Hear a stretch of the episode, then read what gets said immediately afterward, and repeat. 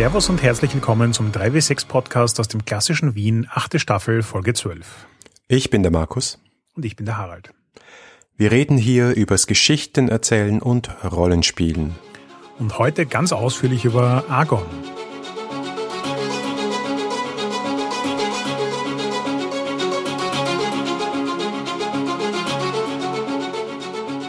Ja, vorab noch ein paar Neuigkeiten. Erstens, ihr habt es vielleicht inzwischen bemerkt, kann man bei Spotify Podcasts bewerten. Das heißt, wenn ihr uns auf Spotify hört, dann wäre jetzt eine tolle Gelegenheit, zu unserem Profil zu gehen und uns Sterne zu geben. Idealerweise sogar fünf. Entweder fünf oder eins. Also Mittelmäßigkeit wäre schad, aber ähm, hasst uns oder liebt uns eins von Ein Stern, oh Gott. Gut. Dann, wir haben diese Staffel sehr viel vorproduziert, was gut war für unser Stresslevel, aber nicht so gut, um aktuell zu bleiben. Daher nachgetragen unsere neuen Patrons ab Level 2. Herzlichen Dank, dass ihr dabei seid. Das ist einmal Micha, Sphärenmeisterspiele, Zenia, Tobi, Kilian, Duck Julius und Tjörn. Herzlich willkommen und vielen Dank. Ja, das freut mich besonders, vor allem, weil ich glaube, zumindest bei zwei Dritteln die Leute am Server schon gesehen zu haben, vielleicht auch schon mit ihnen gespielt zu haben. Sehr fein, dass ihr euren Weg zu uns gefunden habt. Ja, ich habe sogar so einzelne Kommentare gesehen von wegen, ey, ich habe das schon sehr lange vorgehabt und jetzt mache ich es endlich. Also vielen Dank. Und dann stellt sich die Frage, was machen wir mit all dem Geld? Ähm, NFTs? was? Da verdient man ja noch mehr Geld. Stimmt. Äh, wir könnten eine bombastische fette Con machen. Hey, das ist eine gute Idee. Äh, machen wir das doch einfach. Genau. Aber da gibt's ein Ding, das alle beschäftigt. Und ich glaube, das wird auch auf unsere Con Auswirkungen haben, oder? NFTs? Richtig. It, it shall not be named. Uh, let's call it NFT instead of Pandemie. Nein, also wir haben uns lang und breit überlegt, was wir denn mit der Con dieses Jahr machen wollen. Ein Hobby, das uns jetzt bald schon länger beschäftigt, als das Durchführen der Con uns am Anfang beschäftigt hat. Aber jedenfalls sind wir zu der Erkenntnis gekommen, wir wollen eigentlich alles. Wir wollen einerseits eine Online-Con, die möglichst viel Zugangsraum bietet und auch viele von euch erreichen kann, die sie sonst nicht erreichen würde. Wir wollen aber auch das persönliche Spielen mit euch nicht missen. Und deswegen haben wir uns jetzt durchgerungen, 2022 wird das Jahr sein, wo wir tatsächlich zwei Cons veranstalten. Und schlauerweise werden wir das nicht so machen, dass wir im September die eine Con und im Oktober die andere machen, sondern wir versuchen das ein bisschen mehr über das Jahr zu verteilen. Und der Plan, der daraus entstanden ist, im Sommer ist die Pandemie vermutlich das geringste Problem. Deswegen gibt es jetzt ein neues Datum für die physische Con in Wien. Und zwar, Markus, am Wochenende vom 19. bis 21. August 2022. Ihr habt auch gerade vollkommen richtig gehört. 19 bis 21 heißt Freitag bis Sonntag. Ein weiterer Vorteil, den wir im August haben, ist, dass uns die Location auch am Freitag zur Verfügung steht. Das heißt, wir denken jetzt gerade mal darüber nach, wie wir denn die Con so gestalten können, dass sie tatsächlich auch dreitägig ist. Und die Online-Con wird dann eher in den Winter wandern und ich sage jetzt mal lose, irgendwo zwischen Dezember und Februar, Dezember 22 und Februar 23 passieren. Alle Details werden wir bei Zeiten verkünden auf unseren diversen Kanälen, also was für Regeln gelten auf der Con, jetzt auch wieder pandemietechnisch, wer wird dabei sein, was kosten die Tickets, was haben wir für unsere Patrons und UnterstützerInnen uns ausgedacht. Das ist alles noch nicht ganz fix aber wir machen uns jetzt an die Arbeit. Damit sind wir, glaube ich, durch die ganzen äh, organisatorischen Themen durch, oder? Haben wir noch einen Feedback-Hinweisblock oder so? Nein, wir müssen ins Thema einsteigen, weil es gibt viel zu sagen. Ja, ich bin jetzt auch schon extrem gespannt. Vor allem deswegen, weil ich Argon jetzt tatsächlich schon zweimal gespielt habe. Einmal im Original, einmal als Hack. Ich habe das Buch gelesen. Ich glaube, ich habe es noch immer nicht so ganz verstanden. Also ich bin wirklich gespannt darauf, äh, heute deine Erklärung zu hören. Das wird für mich auch ein äh, hoffentlich ein eye-opener Erlebnis, dass ich dann endlich verstehe, wie Argon tatsächlich funktioniert und nicht einen Bot brauche, der mich in der Hand nimmt, damit ich weiß, was ich tue. Sehr gut. Also, zuerst mal, was ist Argon? Und ich werde es jetzt so aussprechen, wie uns der Ilja das beigebracht Danke. hat, Argon, aber ich glaube, es wird niemandem der Kopf abgerissen, egal wie man es ausspricht. John Harper und John Nittner haben es auch wieder anders ausgesprochen und die haben es immerhin geschrieben und das ist auch die erste Info. Das sind also auch die Autoren von Blades in the Dark und einiges wird man auch wiedererkennen. Das ist eine zweite Edition, 2020 rausgekommen. Das Original war von 2006. Das ist aber wirklich sehr stark überarbeitet worden. Also so viel erkennt man nicht wieder. Worum geht es in diesem Spiel? Im Wesentlichen ist es die Odyssee, das Rollenspiel, also epische Helden im alten Griechenland sind auf dem Weg vom großen Krieg nach Hause.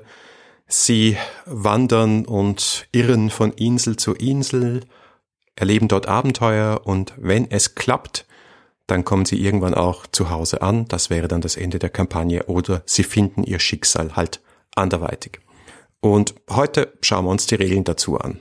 Aber wir statistisch wissen, dass 90 Prozent aller Reisen nicht nach Hause kommen sollten, oder? das kann gut sein, ja. Es sollte auf jeden Fall eigentlich auch tragisch enden und das Spiel bietet sowohl schöne Optionen für tragische als auch für glückliche Enden. Aber da sind wir noch nicht, weil ich will heute gerne beim Kern von diesem Spiel anfangen, nicht jetzt bei der Charaktergenerierung, sondern bei dem, was der Titel ja heißt, wie wir von Ilya gelernt haben, nämlich Agon bedeutet Wettstreit. Und im Zentrum dieser Regeln steht so ein Wettstreit, nämlich die Contests. Auch diese werden euch vielleicht bekannt vorkommen, wenn ihr schon Spiele von Harper gespielt habt, vor allem Blades in the Dark. Es werden Würfe für ganze Szenen gewürfelt. Also es geht nicht darum, Konflikte Moment für Moment abzuhandeln, sondern in einem Wurf steckt ganz, ganz viel Erzählung. Und es ist so ein bisschen so wie die Group Action aus Blades, aber es sind alle Aktionen Group Actions. Es sind also an einer Aktion fast immer alle Spielerinnen und Spieler beteiligt. Da hätte ich jetzt eigentlich gleich eine Frage an dich, Markus, nämlich so ein bisschen so ein, äh, wie erlebst du Argon, das System? Ich fand sehr interessant, dass die Art und Weise, wie der Wurf funktioniert, dazu führt, dass vor dem Wurf viel Beschäftigung passiert und nach dem Wurf viel Beschäftigung passiert. Wohingegen ich bei ganz vielen Erzählerrollenspielen das Gefühl habe, dass eigentlich viel Aushandlung vor dem Wurf passiert und der Wurf ist dann mehr so ein Ja, Nein, A, B oder von mir ist noch ein paar Grauschattierungen, aber das, was nach dem Wurf kommt, ist meistens nicht rasend viel Beschäftigung mit dem Wurf. Das habe ich bei Argon irgendwie anders erlebt. Was ist da so dein Eindruck? Ja, es ist tatsächlich so, dass wir auch im Interview besprochen haben, das werdet ihr dann noch in der nächsten Folge hören, dass Nittner und Haber sehr viel an dieser Struktur des Ablaufs gefeilt haben und es sehr stark darum geht, vor dem Wurf mal klar zu haben, wer ist dabei, wer ist nicht dabei und dann zu würfeln und erst dann zu erzählen und diese Abfolge ist wichtig, weil man ja gemeinsam arbeitet, aber auch ein bisschen gegeneinander oder im Wettstreit miteinander ist, nämlich darum, der beste Held zu sein. Und da gab es im Spieltest offenbar sehr viel Chaos, was ich mir vorstellen kann. Diese Struktur ist aber wirklich sehr hilfreich. Man muss ein bisschen reinfinden. Aber du hast recht, es geht ein bisschen schneller als zum Beispiel bei Band of Blades, wo wir kürzlich darüber gesprochen haben. Du musst nicht so viel verhandeln, bevor du würfeln kannst, sondern das Würfeln findet eher früher statt und dann würfelst du alles weg, dann hast du die Resultate und dann erzählst du basierend auf diesen Resultaten. Gehen wir vielleicht ganz kurz durch, wie das funktioniert. Grundsätzlich findet so ein Contest immer statt, wenn die Helden oder Heldinnen einen würdigen Gegner vor sich haben und dadurch geprüft werden. Und bevor es losgeht, wird festgelegt eine Herangehensweise, also ein Approach, davon gibt es vier Stück, und das Ziel, das mit diesem Konflikt erreicht werden soll. Und der Strife-Player, es bestätigt sich einmal mehr die Regel, man können äh, Leute nicht einfach Spielleiter nennen in Erzählrollenspielen, nennen wir hier einfach Spielleitung, ja. Die SL macht das auch für die Gegenseite. Tatsächlich legt die Spielleitung fest, in welcher Domain das stattfindet. Die Domains sind Arts and Oration, also Musik, Tanz, Erzählung, Kunst, Blood and Valor, Kampf, Sport, Gewalt, Craft and Reason, Intellekt, Taktik, Intrige und Hinterlist oder Resolve and Spirit, Willenskraft, Durchhaltevermögen, Intuition, Leidenschaft. Diese Domain ist für alle gleich. Das heißt, egal wer da alles mitmacht, alle machen den Wurf auf diesen Wert sozusagen. Und dann ist mal zuerst wieder die SL dran und baut sich so den Würfelpool zusammen. Und sagt auch, worum es geht. Also nochmal zum Beispiel sagt sie, ihr tretet gegen die furchteinflößende Schlange von Nimos in einem Wettstreit des, Wettstreit des Blutes und Mutes oder wie auch immer Blood and Valor übersetzt wird. Ich habe die Übersetzung noch nicht gesehen. Ich weiß, sie ist in Arbeit bei System Matters, aber keine Ahnung, wie es dann dort steht. Er tretet also in einem Blood and Valor Wettstreit an und dann nimmt die SL zwei Würfel für zwei Namen. Der Name ist die Schlange von Nimos, das ist der Hauptname, und dann gibt es einen Beinamen, nämlich die Furchteinflößende. In dem Fall wäre es ein W10 und noch ein W10, also zwei W10. Das ist mal der erste Pool. Dann gibt's allenfalls noch irgendwelche Bonuswürfel oder wenn die Götter gerade zornig auf die HeldInnen sind, dann gibt's noch einen Wrath-Würfel vom Zorn der Götter. Dann würfelt die Spielleitung, sie nimmt sich den höchsten Wurf, also den Würfel mit dem höchsten Resultat und addiert die Bedrohungsstufe des Abenteuers, wo sie sich gerade befindet, das ist normalerweise fünf. Und das ist dann der Mindestwurf der Helden. Hier wird noch nichts beschrieben, da geht's wirklich mal nur um die Zahlen. Und dann sind die Helden dran. SL fragt, okay, wer von euch Heldinnen, Helden stellt sich diesem Wettstreit? Und mein Charakter würde dann zum Beispiel sagen, ich, der windgetriebene Pharos, werde mich diesem Wettstreit stellen. Und das dürfen dann alle der Reihe nach sagen. Und mehr oder weniger ist es binär. Ne? Also ich mache mit oder ich mache nicht mit. Und wenn du mitmachst, dann stellst du auch deinen Würfelpool zusammen und der besteht ebenfalls aus Namen. Du hast einen Namen, du hast ein Epithet, also den Beinamen ebenso. Im Beispiel der windgetriebene Beiname Pharos, Name. Und dann hast du noch einen Würfel, nämlich der Würfel deiner Domäne. Das ist quasi wie ein Attribut. Ne? Also ich habe auch einen Würfel auf Blood and Valor. Am Anfang ist es wahrscheinlich dreimal ein W6 gibt's allenfalls noch Zusatzwürfel, so wie so oft bei Spielen, die mit so Würfelpools funktionieren, kannst du sie noch so ein bisschen manipulieren. Du kannst auch Vorteilswürfel haben. Du kannst statt den Zorn der Götter die Gunst der Götter anrufen, wenn du welche hast. Du kannst Bande ausgeben, um die Verbindung zu anderen Charakteren haben. Und ähnlich wie bei Blades kannst du Pathos ausgeben. Das ist so das Gegenstück zu Stress. Du pushst dich also und so kannst du, wenn du die Ressourcen hast, also deinen Würfelpool manipulieren. Würfelst dann und es gilt die Summe der beiden höchsten Würfel. Plus, wenn du W4 hast, die kommen aus der göttlichen Gunst. Wenn du W4 hast, dann kommen die extra dazu und dann bist du entweder größer gleich dem Zielwert, den die SL gewürfelt hat, dann hast du es geschafft. Wenn du weniger bist, dann leidet dein Held, das ist Suffering. Und wenn alle Helden Suffering sind, dann gewinnt halt die Gegenseite. So funktioniert grundsätzlich mal dieses Auswürfeln. Und erst jetzt wird erzählt. Jetzt beschreiben nämlich alle Heldinnen ihre Taten, anfangend vom Schlechtesten bis zum Besten. Das heißt natürlich, auch wenn du es nicht schaffst, darfst du jetzt, sollst du jetzt dein Scheitern auf die schönste Art und Weise, die dir einfällt, beschreiben. Und es geht immer weiter bis zu demjenigen, der am besten beschrieben hat, der dann halt wirklich, wenn ihr diese Schlange besiegt, halt den, den letzten Schlag und die heroischste Leistung vollbringen kann. Das war's mit dem Contest. Es gibt's noch Belohnung, nämlich in Form von Ruhm, also Glory. Und das funktioniert so, dass der Beste in der Gruppe Ruhm in der Höhe des Mindestwurfs erhält, also das, was der SL gewürfelt hat. Alle, die es geschafft haben, kriegen die Hälfte davon und wer es nicht geschafft hat, kriegt einen Punkt Ruhm und unter Umständen noch Schaden dazu. Also du siehst, da ist dieser kleine Wettbewerb dabei. Du willst der Beste sein, weil dann kriegst du auch am meisten Erfahrungspunkte, was Ruhm de facto sind. Ich würde jetzt eigentlich gern diesen Contest mal so ein bisschen aus der Perspektive eines Erzählrollenspiels zerlegen, wenn das für dich okay ist. Mhm. Weil ich finde, dass da unglaublich viel interessante mechanische Überlegungen drin stecken. Und zwar meiner Meinung nach wesentlich mehr in den meisten Basismechaniken von anderen Erzählrollenspielen. Deswegen macht es auch Sinn, darüber so ein bisschen zu reden. aus meiner Perspektive mal ein so ein Ding, das ich sehr, sehr spannend finde, ist, du rufst quasi einen, einen Wettbewerb aus, wenn es einen relevanten Gegner gibt. Das heißt, es ist nicht so dieser Wettbewerb, weil ich über eine Mauer klettern will.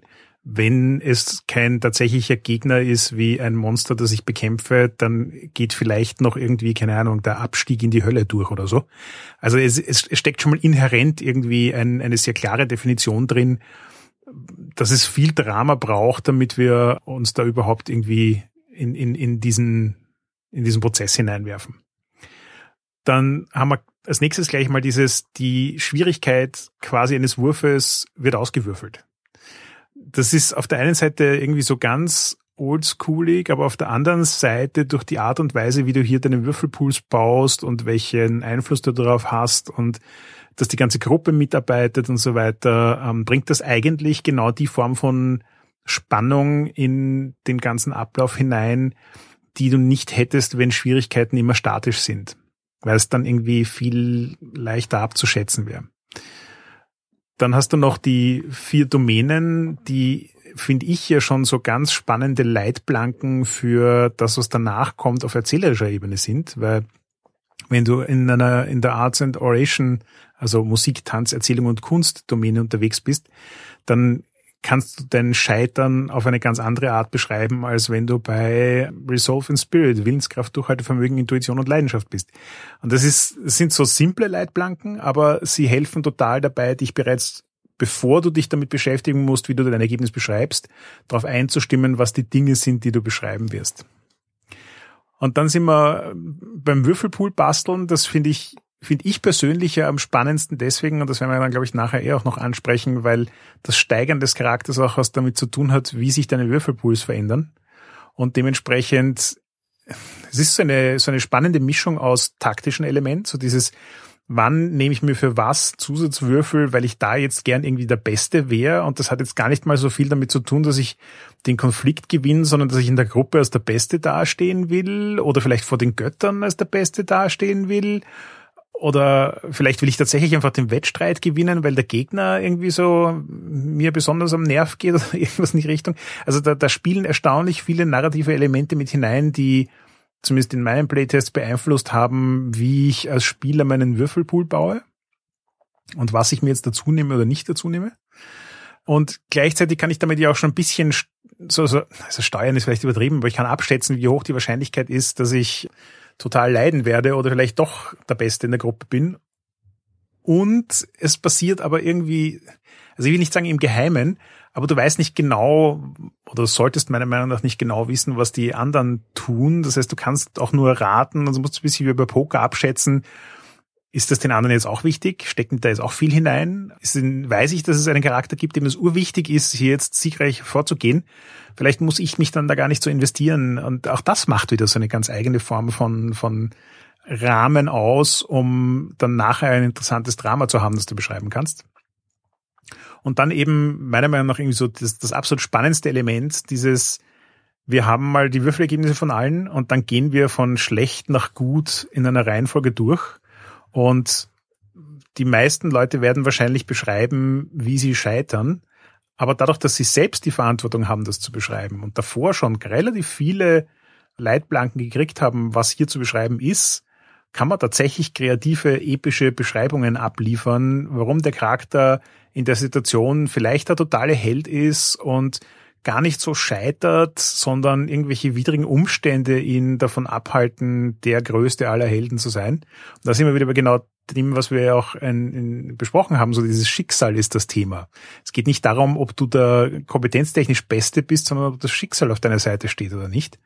Und das ist wiederum so ein, so ein ganz faszinierender Twist um die Verantwortung für eine spannende Schilderung von Scheitern als so ein meistervolles Spielen zu begreifen. Also dieses, jeder ist mitverantwortlich, hier eine gute Beschreibung abzuliefern und das ist gleichzeitig so ein Empowering, aber auch irgendwie so gibt total viel Raum her, um dich mit dem eigenen Charakter zu beschäftigen und den zu definieren und darzustellen und so. Und befeuert damit auch wieder dieses Wettbewerbsthema. Und letzten Endes hast du dann auch durch die Reihenfolge wieder, hast du dann zum Schluss halt die paar Helden, die es und vor allem auch den einen Helden, der das höchste Ergebnis hat, der dann quasi in aller Glorie beschreiben kann, wie er einfach hier der absolute Gewinner ist. Das ist, das, das macht so viel auf erzählerischer Ebene, dieser Contest, obwohl relativ viel Mechanik drin steckt, ist jedes einzelne dieser Elemente etwas, das total viel auf erzählerischer Ebene tut. War zumindest mein Erleben im Spielen. Und deswegen fand ich, dass man darüber auch mal reden sollte. Und ich bin jetzt sehr gespannt, was so deine Gedanken dazu sind.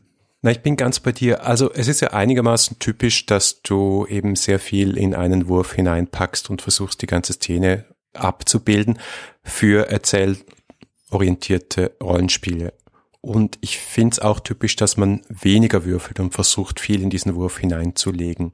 Ich glaube, was eher untypisch ist, ist dieses stark strukturierte und klar zu machen, das ist eher so eine typische SL-Empfehlung. Zuerst würfeln, dann erzählen. Aber hier ist es wirklich eine Regel und ich glaube, diese Regel ist sehr, sehr sinnvoll.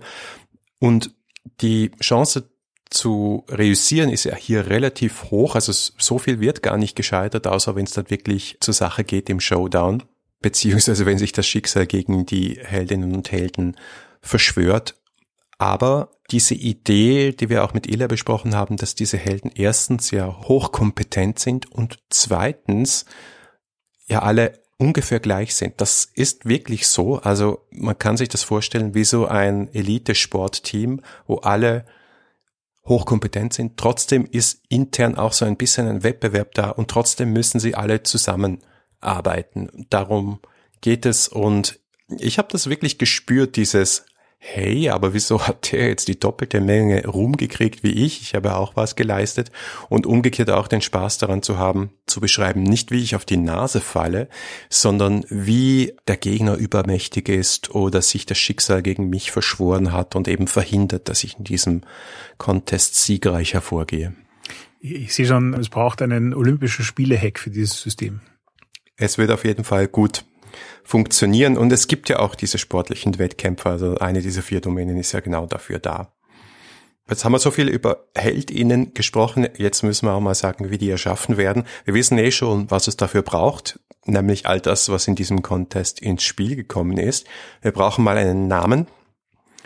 Äh, besten einen griechischen. Da gibt es eine Liste im Buch. Aber noch schöner ist, wir brauchen einen Beinamen. Das ist eben dieses Epithet. Und alle, die mal in der Schule ein paar Zeilen aus der deutschen Übersetzung der Odyssee auswendig lernen mussten, die wissen, was so ein Beiname ist, nämlich Sage mir Muse die Taten des vielgewanderten Mannes.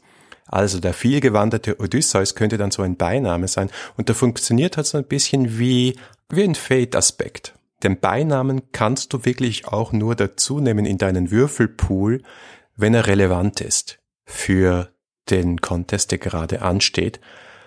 Ich meine, ehrlich gesagt, meistens ist er relevant, weil du wirst einen Beinamen finden, der auch entsprechend breit interpretierbar ist. Aber wenn du halt zum Beispiel sagst, du bist der Spitzzüngige oder die Leichtfüßige, ja, dann wird das natürlich unterschiedliche Schwerpunkte haben. Ja, aber was ich da so besonders schön finde, ist genau wie du sagst, das ist so ein Fate-Aspekt-Ding. Das heißt, man versucht irgendwie einen Beinamen zu finden, der gut verwendbar ist, aber nachdem ja sozusagen die Reputation des Charakters und des Helden wächst und der Name und der Beiname einfach auch so eine wichtige Identifikation sind im Spiel, passt das auch so schön zusammen du hast ja auch dieses, jeder Contest wird damit gestartet, dass du deinen Namen nennst. Und damit ist der Name und der Beiname etwas, das du dir nicht einmal ausdenkst und dann wird es vielleicht alle drei Abende mal kurz erwähnt in der Vorstellung mit einem neuen NPC, sondern das ist so ein Ding, das ständig vorkommt und wo du auch ständig von deinen äh, Mitspielerinnen hörst, wie die Namen ihrer Charaktere sind. Also auf eine ganz eigene Art schafft es dieses Spiel wirklich gut, Identität zu verankern. Ja, und dein Name wächst ja auch über das Spiel. Also wenn du Steigerungen kriegst, dann kann zum Beispiel der Würfel für deinen Namen wachsen von einem W6 auf einem W8 oder auf einem W12 hinauf und dementsprechend groß wird auch dein Name. Und wenn dein Schicksal sich dann beschließt und dein Pfad vollendet ist, dann wirst du am Schluss sehen, wie groß dein Name ist und dir deinen eigenen heldenhaften Legendennamen zusammenstellen. Und das ist eigentlich das Ziel des Spiels deinen Namen zu finden, mit dem du in die Legenden eingehen wirst. Aber das ist ja nicht nur der Name. Es gibt ja noch ein bisschen mehr, was den Charakter so definiert. Wir haben ja zum Beispiel auch die Herkunft. Was sind deine Vorfahren oder eben auch göttliche Elternteile? Genau, du kannst einen Halbgott spielen, wenn du möchtest. Und da steckt ja auch wieder ein Würfel drin, wenn ich mich richtig erinnere, oder? Alle Charaktere haben einen verehrten Gott, also einen Gott oder eine Göttin, wo besonders viel göttliche Gunst vorhanden ist. Aber bei den Halbgöttern ist es so, dass die sogar einen Band haben zu diesem Gott. Und das kann man dann noch so ein bisschen aggressiver einsetzen als ein Band zu einem eigenen Charakter, weil ein Gott hat logischerweise ein bisschen höhere Würfel als ein Mensch. Aber der höchste Würfel, den man hier haben kann, ist ein W12. Das heißt, so die Dimension zwischen einem W6 für Menschen und einem W12 für Götter ist jetzt gar nicht so gigantisch. Ach so, das heißt, Götter würfeln dann nicht mit einem W100? Irgendwie schade. ich hätte mir gerade so vorgestellt, so Zeus kommt und dann packt die Spielleitung irgendwie so einen Sack voller riesiger Golfball großer W100s aus. Dafür sind die griechischen Legenden zu voll von Göttern, die von Menschen übertölpelt werden. Stimmt. Es sind natürlich auch noch die Domänen, diese Domains auf dem Bogen, deren Anzahl vier. Du hast überall ein W6 und du wählst dann einfach eine aus, wo du besonders gut bist und dort hast du am Anfang ein W8. Den Rest kannst du dann über den Verlauf des Spiels auch steigern. Es gibt übrigens auf dem Bogen ein ganzes Pantheon der zwölf Götter. Olympische Nerds werden merken, dass Hades fehlt. Stattdessen ist Hekate drinnen. Ich glaube hauptsächlich, weil John Harper Hekate einfach extrem cool findet. Und ja, ich weiß nicht, vielleicht wollten sie den Todesgott auch so ein bisschen raushalten. Und diese Götter, die stehen auch jeweils für ein Prinzip, also so wie in, im tatsächlichen Mythos Apollo für Wissen, Aphrodite für Schönheit, Athene für Weisheit, Artemis für Präzision und so weiter. Und du kannst dir im Spiel dann die göttliche Gunst und damit halt auch dieses Prinzip auf deine Seite holen. Das finde ich auch sehr, sehr schön gemacht. Und dieses Hin und Her, göttliche Gunst, göttlicher Zorn, sich mehr Gunst holen, diese Gunst auch wieder verbrauchen, das ist dann sehr stark ein Teil des Spiels. Ich möchte jetzt ganz kurz noch was nachholen zu dem, was du vorhin zu den Göttern gesagt hast. Das ist mir auch jetzt irgendwie so ein bisschen im Laufe des Spiels gedämmert. Es ist eigentlich sehr clever gemacht, dass Götter eben passend zur Originalvorlage jetzt auch nicht so übermenschlich sind, dass sie nicht auch von Helden irgendwie besiegt werden könnten. Aber was Götter halt auch ausmacht, ist, dass sie zurückkommen werden. Also du kannst sie nicht endgültig vernichten und das heißt, jedes Mal, wenn du einem Gott ins Leben steigst, erntest du zwar viel Ruhm, aber auch einen sehr enervierten Gott und wenn du das öfter machst, dann wirst du irgendwann wahrscheinlich einen wirklich hartnäckigen Feind haben und das funktioniert für Erzählrollenspiele natürlich grandios gut. Und manchmal ist es ja auch das Schicksal, das einfach es schief gehen lässt, weil was weiß ich schon, wenn ich ein Opfer erbringe, ob das dem Gott genehm ist oder nicht. Das kann halt auch immer schief gehen. Und diese Wankelmütigkeit der Götter ist auch schön ins Spiel eingebaut. Jetzt sind wir eigentlich schon mitten im Abenteuer. Ich habe ganz am Anfang gesagt, dass das so Island Hopping ist, ja, also wie in der Odyssee und Odysseus, der mit seiner Mannschaft zurückkehrt vom Trojanischen Krieg. Ist das die Anfangssituation? Und immer am Anfang eines Abenteuers landet ihr auf einer Insel, die SL beschreibt diese Insel.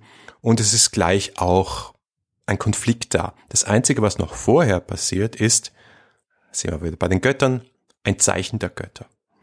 Das heißt, es finden Dinge statt, es werden Dinge gesehen, die man interpretieren kann als ein Zeichen der Götter. Aber es kann sein, dass einem zum Beispiel einfach eine Schlange über den Weg schlängelt. Und das ist dann vielleicht ein Zeichen für Apollo. Aber ist es das? Und das Witzige daran ist, dass es jetzt dann einen Konflikt und ein Abenteuer gibt und es an der Spielgruppe liegt, zu interpretieren, was zum Teufel die Götter denn von einem wollen. Ja. Und oft sind es zwei unterschiedliche Dinge, weil man zwei Zeichen von zwei Göttern sieht, zum Beispiel, oder sogar drei. Und das war mein absoluter Lieblingsteil an diesem Spiel, dass du als Spielgruppe gefordert bist, selbst dich dafür zu entscheiden, was das Ziel von diesem Abenteuer ist wen du günstig stimmen möchtest und für welchen Gott du dich entscheidest. Ist es der Trickster Hermes oder ist es die Weisheit Athene? Und je nachdem wird das Abenteuer anders ausgehen. Gleichzeitig sind die Abenteuer finde ich, auch so ein bisschen gerade so ein Trend in Erzählrollenspielen, aber vielleicht ist das nur meine Bubble, aber diese Idee, dass du als Spielleitung nicht alleine gelassen wirst, damit die irgendein Abenteuer auszudenken, sondern dass es irgendeine Form von Struktur gibt. Und die Struktur aber auch nicht übermäßig groß ist. Also wir reden hier nicht von Abenteuern, die wie in klassischen Rollenspielen ein 100-Seiten-Buch füllen, sondern wir reden von zwei Seiten oder so. Und im Buch direkt sind ja, glaube ich, zwölf Inseln drin beschrieben. Also quasi jede Insel ist so ein Abenteuer. Und damit kannst du eigentlich schon eine relativ solide Kampagne bespielen. Ja, also es sind in diesem Buch großzügige Layoutete vier Seiten, aber du hast mehr oder weniger diese Eröffnung, diese Zeichen und dann geht's gleich los mit einem ersten Konflikt, der Turmoil, also irgendein Zwist ist da gerade im Gange. Du musst also sofort in einen Contest einsteigen und dann gibt's viele Möglichkeiten, gibt's ein paar NSCs, es gibt ein paar Orte, es gibt ein paar weitere Contests, die passieren können und dann gibt es Optionen für das große Finale, den Battle, die Schlacht die große Auseinandersetzung. Also das Finale ist auch in diese Struktur fix eingebaut. Die Idee ist wirklich, dass du vielleicht drei, vier, fünf, sechs Contests hast und dann kommt dieses große Finale. Und das Finale ist nichts anderes als eine Serie spezieller Contests, die aufeinander aufbauen. Das war auch sehr John Harper. Er tendiert ja dazu, dir eine Struktur, eine recht rigide Struktur dafür zu geben, was generell eh passiert in Rollenspielen, nämlich der Showdown.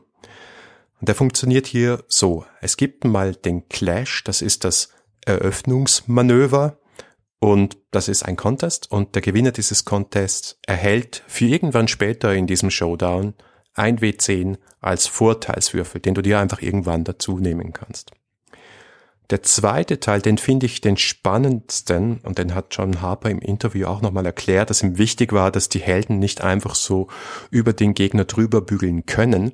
Nein, in dieser Phase werden schreckliche Dinge passieren, NSCs werden bedroht, Dinge werden zerstört, vielleicht werden auch deine Mitheldinnen und Helden bedroht und das wird quasi mal so aufgereiht, folgende schlimme Dinge passieren und ihr müsst euch jetzt entscheiden, liebe Gruppe, wer von euch beschäftigt sich damit, sich gegen diese schlimmen Dinge zu verteidigen und wer von euch konzentriert sich darauf, die Kontrolle über diesen Konflikt zu gewinnen.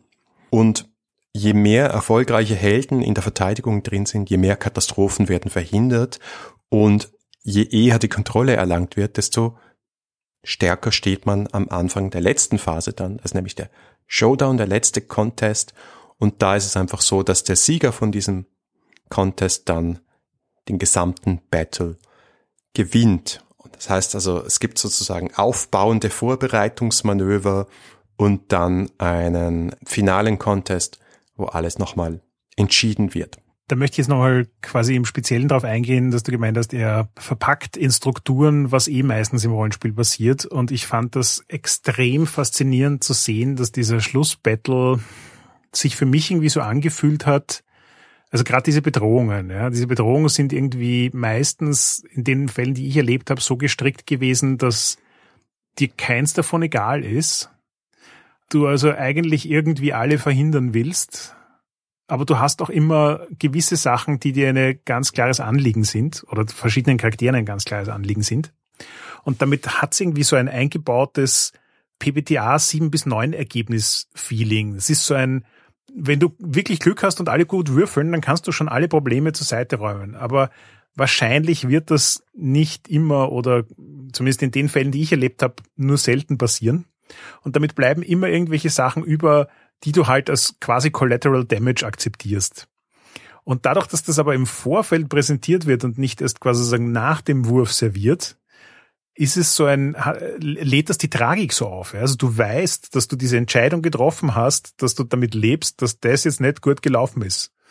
Oder es ist halt der Würfelwurf blöd gelaufen, deswegen konntest du das nicht verhindern. Und das macht instant wieder unglaublich viel Drama für das Rollenspiel danach, weil du hast jetzt einen Charakter, der durch Würfelpech oder weil er sich dazu entschieden hat oder aus welchen Gründen auch immer, halt daran beteiligt war, dass da drüben jetzt ein Tempel mit so einer Zivilisten niedergebrannt ist. Ist ja. halt so. Und wenn du das sozusagen aus erzählerrollenspielerischer Perspektive ernst nimmst und diese Sachen auch mitnimmst, dann sind zwölf Inseln und zwölf Abenteuer schon eine wirklich lange Zeit, um einen sehr gebeutelten Charakter aufzubauen. Ja. Du kennst das aus dem Brettspiel, ja. Spannende Entscheidungen sind immer die, ich habe sechs Optionen, ich möchte alle sechs machen, ich kann aber nur drei haben. Und mhm. die anderen drei werden mir nachher wirklich fehlen und es wird mir wehtun. Das heißt, ich muss eine Entscheidung fällen, sie ist wichtig, überlebenswichtig und die Konsequenzen daraus werden wehtun. Und das ist hier wirklich fix eingebaut. Ja, wobei, was ich hier so endlos faszinierend finde, ist, ich habe bei ganz vielen Rollenspielen das Gefühl, dass es genau das, was du gerade beschrieben hast, ist entweder ist eine mechanische Konsequenz, die mir wehtun wird, oder es ist eine erzählerische Konsequenz, die mir wehtun wird. Und ganz oft sind die Spiele dann irgendwie so gestrickt, dass ich die erzählerische Konsequenz quasi ignorieren kann, wenn ich beschließe, dass das meinen Charakter nicht tangiert und so weiter.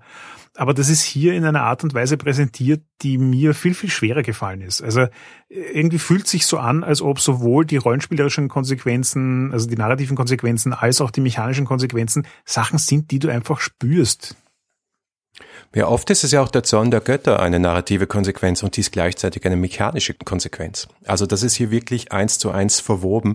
Ich habe sehr wenige Dinge gesehen, die in diesem Spiel nicht mechanisch sind und ich habe auch sehr wenige Dinge gesehen, die in diesem Spiel nicht narrativ sind. Es ist einfach eins. Ja, stimmt. So, und jetzt kommen wir nochmal zu einem typischen John Harper-Ding. Natürlich gibt's eine Downtime-Phase. Also so wie in Blades du einen Score hast und dann eben äh, Downtime und wo, wo du die administrativen Dinge machst, ist es hier auch so. Nach dem Showdown ist so eine Art Epilog. Wir erzählen einander, was das Schicksal der Insel ist, wenn wir davon segeln. Wir erzählen von unseren großen Taten und nehmen uns Trophäen mit. Das sind wirklich so Dinge, wenn das Monster besiegt ist, dann nehme ich mir halt den Kopf der Harpie mit und schreibe den auf meinem Bogen und es wird auch wichtig sein für meine Legende. Ich bin vielleicht der Bezwinger der Harpie. Und dann gibt's noch ein nettes Ding, das ist so ein bisschen wie Fanmail und sich gegenseitig umarmen.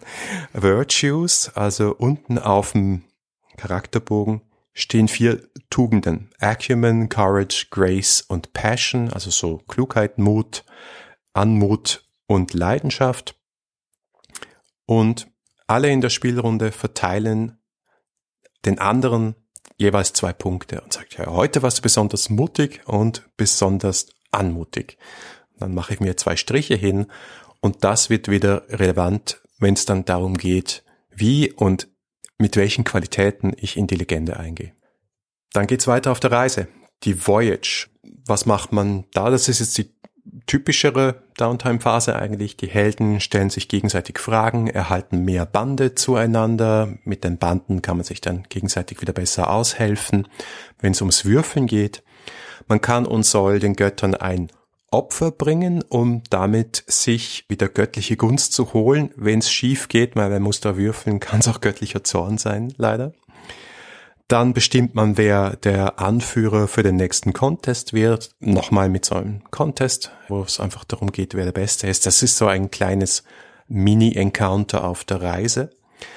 Und dann füllt man The Vault of Heaven aus. Und das ist, finde ich, etwas thematisch sehr Schönes. Es gibt nämlich so eine Art Counter fürs Kampagnenende und das sind die Sternzeichen.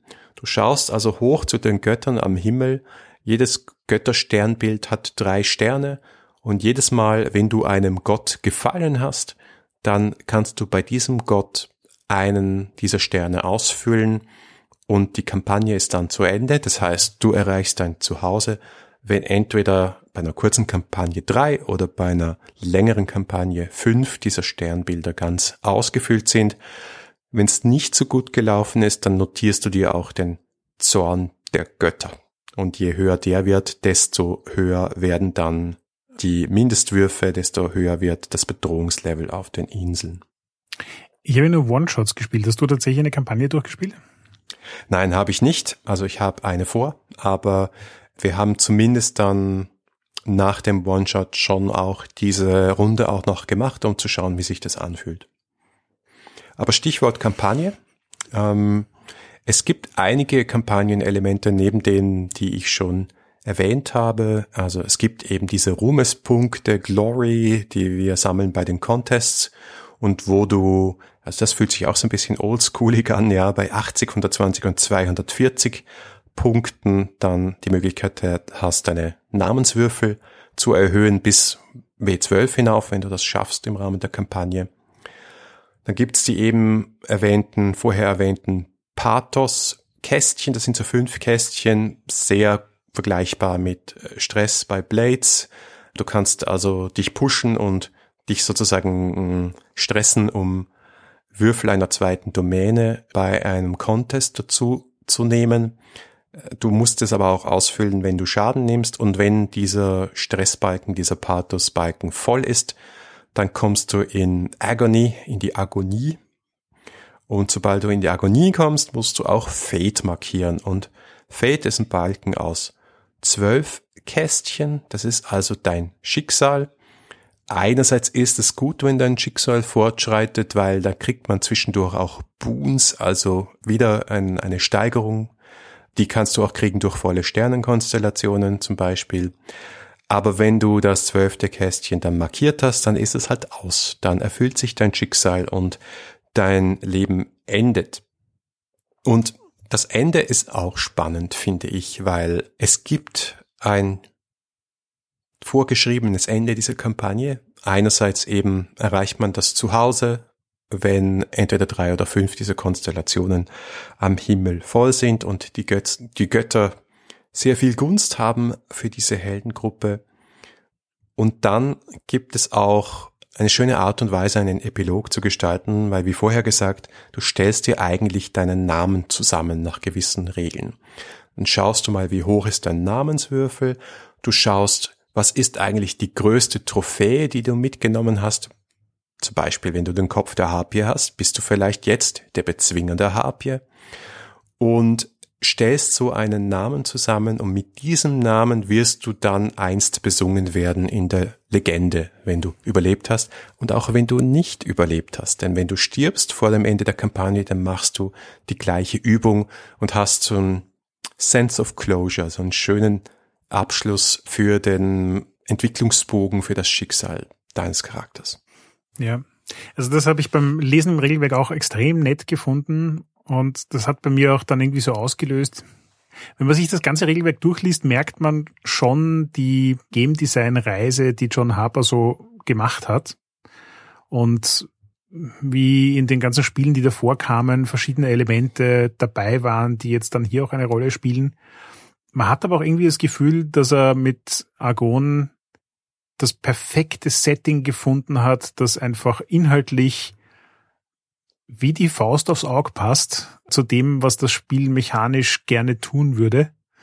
Und ja, so wie du sagst, es ist, es ist gleichzeitig immer irgendwie narrativ und mechanisch und das ist einfach ein, ein schöner Walzer zum Zuschauen irgendwie. Also allein schon beim Lesen. Ja. Ja, also man merkt, dass es eine zweite Edition ist im Sinn von, er hat sich wirklich sehr viel mit dem Spiel beschäftigt. Das hat es sehr oft auch gespielt. Also die beiden, Nittner und Haber, und viele Testrunden und das Feedback vieler Testrunden auch eingebaut. Sicher auch aus der ersten Edition, haben sie uns im Interview auch erzählt. Und dieses Spiel bringt einfach das Thema griechischer Epen perfekt rüber. Und nach unserem Gespräch mit Ilya habe ich das noch mehr wertzuschätzen gewusst.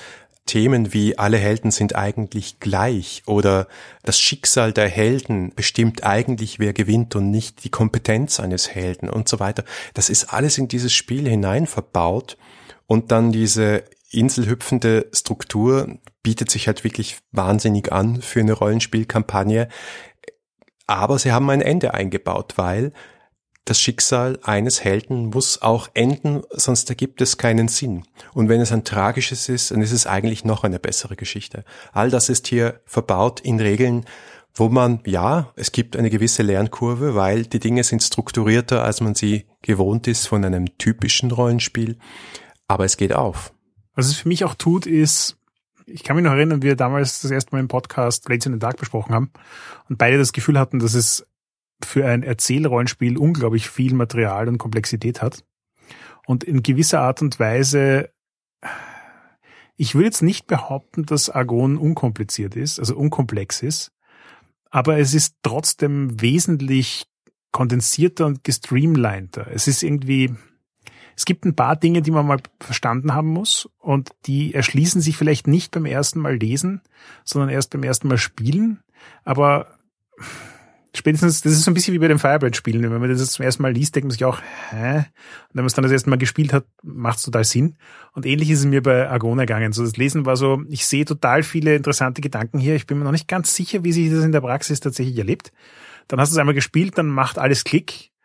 Und dann ist es für mich zumindest, hat es sich weniger komplex angefühlt, als Blades in the Dark das tut. Finde ich auch.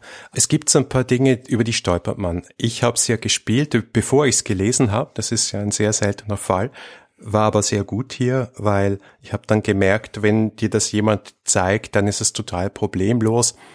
Diese Sache mit den Banden, da bin ich heute nicht großartig drauf eingegangen. Manchmal gehen da zu viele Würfel hin und her, wenn ich dann sage, okay, du hilfst mir nur, weil du gerade aussetzt, ich gebe aber ein Band aus mit dem und da kriege ich da noch einen Würfel und da gibt's manchmal ein bisschen einen Knoten im Kopf. Aber normalerweise machen alle mit bei einem Contest und dann ist es super simpel. Und die Sache mit dem Showdown, mit dem Battle, die muss man wirklich ein, zwei Mal gemacht haben, damit auch klar wird, was von mir als Spieler erzählerisch hier verlangt wird. Aber aufgebaut ist es auf eine Art und Weise, wo es, glaube ich, auch nie langweilig wird, vor allem wenn du dann zwischen diesen vier Domänen hin und her wechselst und vielleicht als Showdown auch mal einen Dichterwettbewerb machst oder sowas. Ja, ich gebe dir recht, es hat einfach viel Potenzial, abwechslungsreich zu sein. Und ich hatte auch das Gefühl, dass zwölf Inseln gar nicht viel sind. Also auf der einen Seite ist es total viel Zeit, um dem Charakter Traumata zuzufügen, aber auf der anderen Seite ist es gar nicht viel Zeit, um mal alle Variationen auszuprobieren. Also es ist gleichzeitig irgendwie kurzweilig und sehr dicht. Also ich glaube, dass du mhm. nach den zwölf Inseln tatsächlich das Gefühl hast, das ist jetzt auch hier, den Charakter in den Ruhestand zu schicken oder was auch immer, weil da gibt's einfach eine große, dichte Story. Und es ist wirklich viel Material. Also diese zwölf Inseln, die bringen dich locker durch eine Kampagne. Wahrscheinlich reichen auch die Hälfte davon. Und man wird gut an der Hand genommen. Wobei ich sagen muss, ich meine, das Buch ist, es ist John Harper, ja, es ist fantastisch gestaltet. Wunderschöner Charakterbogen, auch super durchdesignt. Die Illustrationen sind sehr fein. Aber ich finde ja eigentlich, der Erklärtext ist eher so am unteren Minimum. Die Sache mit diesen Zeichen der Götter, also ich habe das Gefühl, der SL damals, danke Stefan, hat das detaillierter erklärt, als es im Buch steht. Und ich habe es zum Glück schon verstanden gehabt, weil sonst hätte ich es wahrscheinlich einfach überlesen, weil das so ein Abschnitt mit drei Sätzen ist. Ich hätte gern das Argon Kompendium, das mir noch ein bisschen hilft, okay, wie, wie ist es eigentlich gemeint? Es ist bewusst sehr schlank gehalten und ich weiß das auch zu schätzen, dass ich hier nicht ein 800 Seiten Buch mehr um die Ohren hauen. Bisschen mehr hätte ich gerne gehabt. Ich weiß, was du meinst, aber meine Gedanken waren sofort dabei, dass ich gern nicht ein Companion hätte, sondern einen YouTube-Kanal. Das ist, weil so wie du sagst, wenn du jemanden hast, der das verstanden hat und dir das erklärt, geht das einfach so viel schneller und hört sich so viel einfacher an, dass ich glaube, eben so quasi ein paar Videos zu haben, die mir diese Sachen kurz und prägnant erklären. Ähm, weiß nicht, ob du schon mal Videos von den Storybrewers gesehen hast, die ja. Ja, also die machen das ja ziemlich gut, finde ich, dass sie ihre Spiele in Videos vorstellen und, und begreifbar machen. Und sowas hätte ich einfach echt gern für Argon muss übrigens noch eins nachwerfen zum Character Sheet. Der gute John Harper weiß, wie man designt. Ich mache keinen Hehl draus. Ich finde ihn einen der absolut besten Game Designer jetzt auf visueller Ebene, der derzeit aktiv ist. Und der Character Sheet ist quite another level. Also gleichzeitig die visuellen Elemente, die das Setting so gut treffen nicht stereotypes, wie wird das so schön beschrieben, ein, ein asiatisches Rollenspiel, das dann ausschaut wie ein Menü vom China-Restaurant.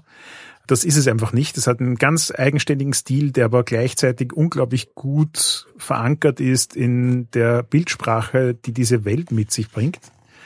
Er ist simpel, kann also auch problemlos zu Hause gedruckt werden, ist trotzdem unglaublich grafisch, hat absolut alles drin, was du brauchst, in relativ kompakten Raum. Und weil du vorhin schon gesagt hast, wenn du 80, 120 oder 240 ähm, Glory gesammelt hast, das klingt jetzt nach eher witzigen Zahlen, aber er hat es geschafft, das in einer Art und Weise einen Charakterbogen abzubilden, der dich weder zwingt, Zahlen hinzuschreiben, noch vollkommen hässlich ausschaut. Also es ist, ich bin wirklich, wirklich beeindruckt von ähm, der Gestaltung des, des Character Sheets. Der ist quite impressive. Ja. Und ich liebe es auch, dass nichts angestaubt ist von diesem Design. Es ist super modern und bringt gleichzeitig diese Optik von modernisierten griechischen Vasen sozusagen rüber. Man sieht auch, dass das aus derselben Feder ist wie Blades in the Dark, rein visuell eben. Also ein Top-Buch. Ich, ich muss doch zugeben, ich freue mich schon wirklich auf die deutsche Übersetzung, weil das nämlich auch irgendwie so eins von diesen Settings ist, wo es halt einfach deutsche Begriffe gibt, die Leute auch schon mal gehört haben. Das heißt, ich bin gespannt und kann mir vorstellen, dass es sich eigentlich sehr stimmungsvoll übersetzen lässt. Ja, wie gesagt, das kann ich jetzt noch nicht beurteilen, aber können wir dann mal nachliefern, wie die deutsche, wenn die deutsche Übersetzung da ist. Ich glaube, am Layout müssen sie dieses Mal nicht so viel schrauben, weil das ist wirklich perfekt so, wie es ist. Also ich vermute nicht, ähm, also bis auf die Tatsache, wir kennen das ja zu gut, dass es sagen, also, zu viel Text gibt. 300 Seiten Buch. ja, das auf jeden Fall locker. Aber es wird ein schönes Buch werden. Ich freue mich schon sehr darauf. Und also auf jeden Fall von mir eine große Empfehlung für Agon und meine Kampagne steht in den Startlöchern. Ja, bitte, sehr gut. Ja, ich muss auch noch mal jemanden finden, der so in einer Kampagne mit mir spielen will, weil ich glaube, das Spiel gewinnt unglaublich, wenn du es mehr als einmal spielst.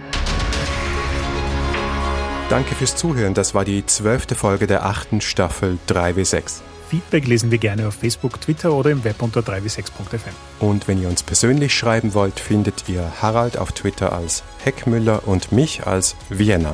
Wenn euch diese Folge gefallen hat, dann gebt uns doch eine Bewertung auf Apple Podcasts oder jetzt neu Spotify. Oder ihr unterstützt uns mit einem kleinen Beitrag auf Patreon. Danke fürs Zuhören und bis zum nächsten Mal.